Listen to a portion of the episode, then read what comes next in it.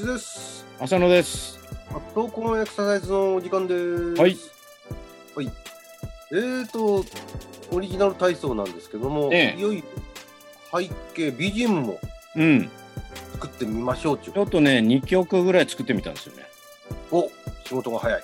いやっていうか、あの GarageBand 使うとね、意外と面白いですね。なんかそっちの方に集中しちゃってね、あ体操の順番とか、そのピタッと合わせるまでは至ってないんですけど、一応イメージみたいな。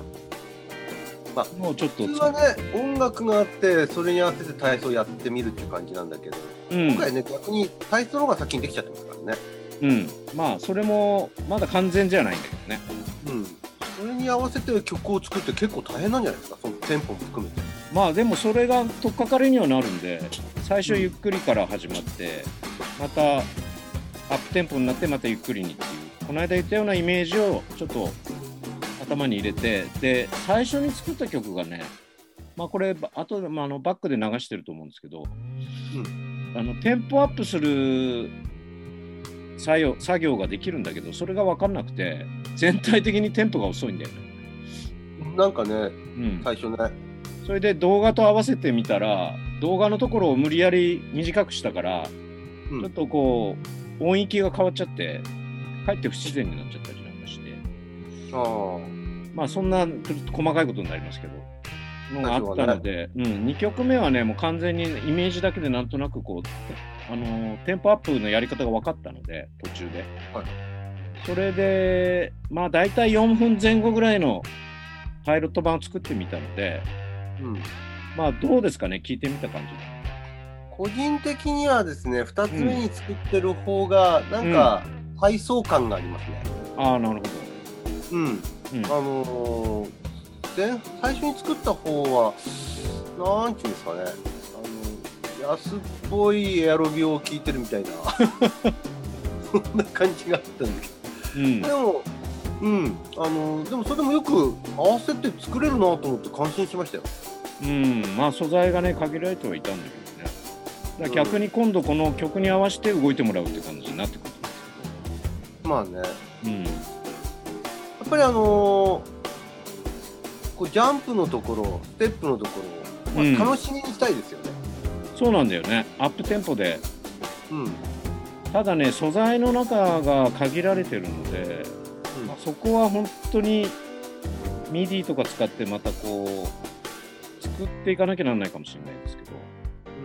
でもまあその前にちょっとその曲を元にして体操の内容もちょっと順番を変えてみたりとかうん。っていう発想も出てきたりしたのでちょっと最初はあのランジしてその後フルスクワットみたいな感じっていうのきついって言ってましたよねうん。だから最初はランジだけにしてアップテンポした後にいわゆるスモースクワットみたいなので一郎回線みたいなそういうのをまあ曲に引きずられてそうなったんだけどでもまあそっちの方が良さそうですかね。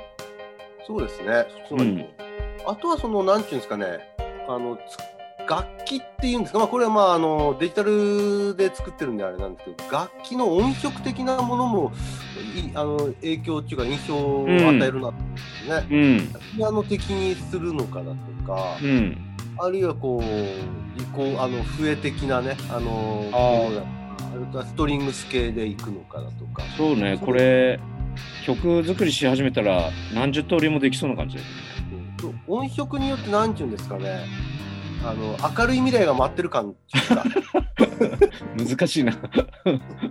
が感じられると思うあのゆだから NHK のあのみんなの体操とかよくできてるなと思うのは、うんそうだよねシンなんかでも計算してる気がするんですよね。シンプルだけどね。うん、でピアノ曲でテンポだとか曲調だけじゃなくてあのピアノの音色っていうんですか？あれもなんか、えー健やかな感じを作り出してる気がします。うん。ただね、どうしてもやっぱりそういう音楽オタクなんでね、こう、凝りたくなっちゃうんだよね。うんで若干こう R&B 色が強いですよね。そう、一応予告してましたけどね。まあ悪くはないんですけど、うんあんまりこう R&B の曲でできてる体操ってあんまり出会ういや、あんまりないから帰ってね、面白いかなと思ったんですうんけど。うんあとですね、まあ、あのもうちょっと言わせてもらうと、あのえいわゆるこうランジだとか、うんスクワットのような、まあ、静止系だとか、まあ、きついゆっくりした動きあるじゃないですか。うん。あの時に、ちょっとあの、蝶々が、あの、調子がですね、うん。メマイナーになられるときついですね、単調に。暗くなる。そうね重荷っていうんですかね、そあの攻めく合ってるような気がするんですよね。特にあの最初に作った曲はね、全体的にじゃ若干暗めになっちゃったんだよね。そう、あの全体がこうマイナーチックなんですけど、まあ、それはそれで、うんあの最初の深呼吸なんかは悪くないんですけども、うん。あのランジとスクワットもマイナーでやられると、気が、気分も落ち込んじゃう。どんな重労働してるのかっていう感じで、なるほど。そのあたりもちょっとね、何かあれば。ああ、まあ、それまた参考にさせてもらって。まだちょっとね、この調整は若干回数を経ないとダメだと思うんですけど、なるほど。まあ今日はちょっと触りっていう話で、あのバックにその曲だけは流しておきますんで。でもやっぱり音が出てくると、がぜん現実味が増してきますね。そうですよね。うん。うん。これじゃあこれもうちょっと調整して、まだあれですよね。膝の調子は戻ってないですよね。そうなんですよ。だからうんなおさらあのマイナーはやめてもらいたいですね。わかりました。じゃあ今日はそんなところで。はい。次回に続くということで、はい。お願いします。はい。はい。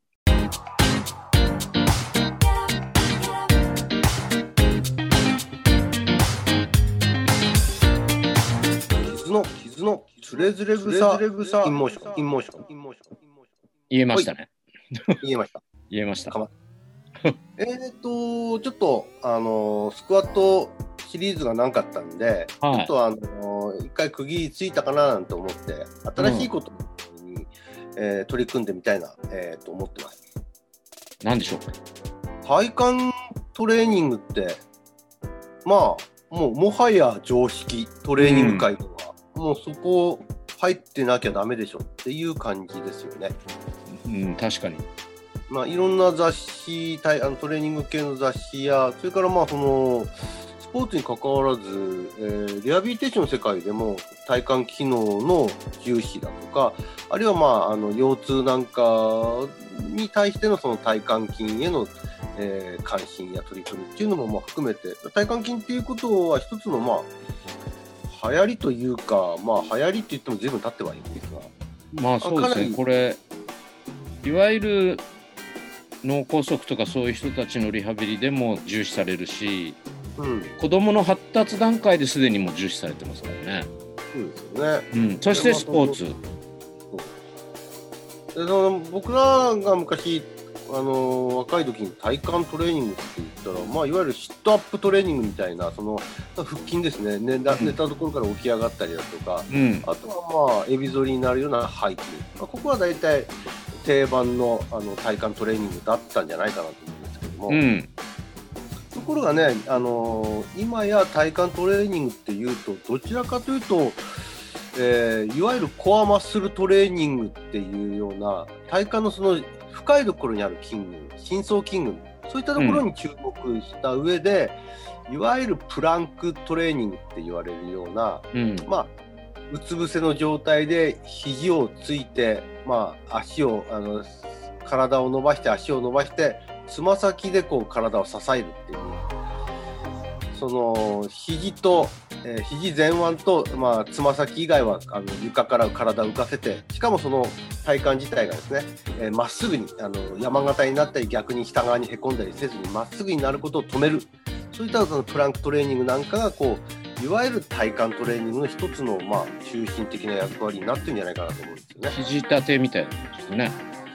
まあ、そこの背景が今言ったそのいわゆる深いところにある筋群のところに注目して、まあ、要するに背骨を少し脊柱というものを安定させてその上で、えー四肢の手足の運動があの十分に行われるあ行うためにはその体幹の安定性が必要。まあ、そのところから多分プランクトレーニングのような体をこう止める固定するっていうような発想での、えー、トレーニングがまあ今や主流になってるんじゃないかと思うんですよね。うん。うん、なんですけども確かにその手足を強く動かす時にはその真ん中にある体幹が止まってないと、手足が、まあ、強くあの筋活動できない大きな力を生み出せれないっていうのは分かるんですけどもうん。でもまあ蹴るスポーツ例えばサッカーだとかあるいはその格闘技でいう空手だとかあるじゃないですか。はい。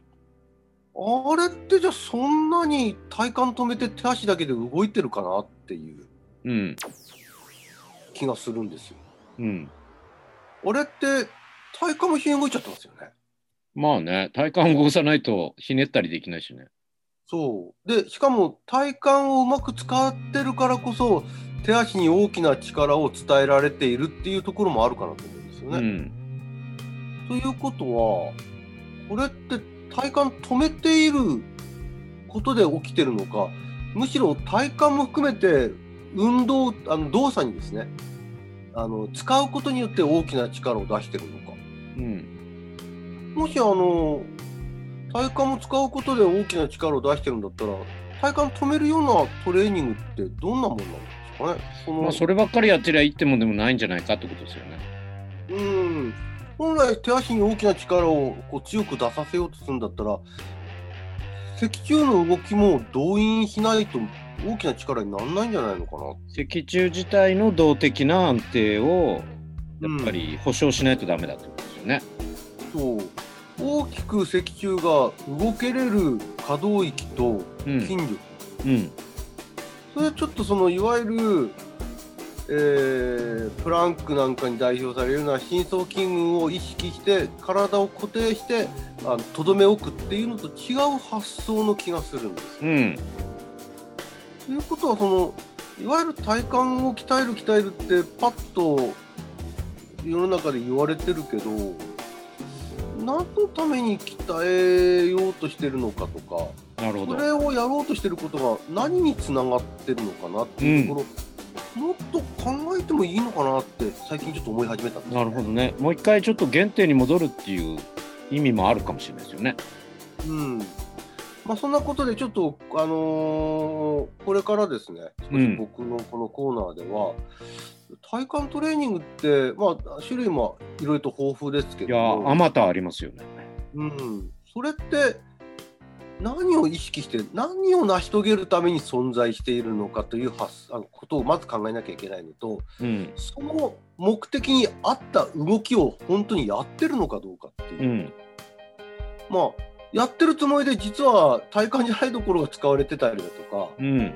体幹自体の効率性よりも他の運動の方ばかりに目が実はいっちゃってるんじゃないかっていうのもあると思うんですよね。それやるとかえって逆に腰痛めたりしますよね。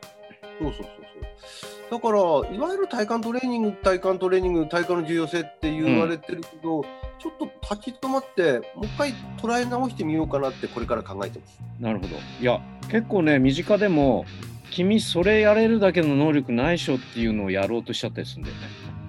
それ以前のやつができてないのに、その次のステップでなんか紹介されるとやってみてできないとかつって挫折しちゃうみたいな。そういうの身近に結構ね、あるので、そういうことも含めてちょっと興味ありますね。ねうん僕のコーナーはこれからちょっと体幹、そして体幹トレーニングというものに、えー少しあのテーマをあ置いていきたいなと思います。わかりました。よろしくお願いします。あんまり硬くなりすぎずによろしくお願いします。はい ではまた。はい。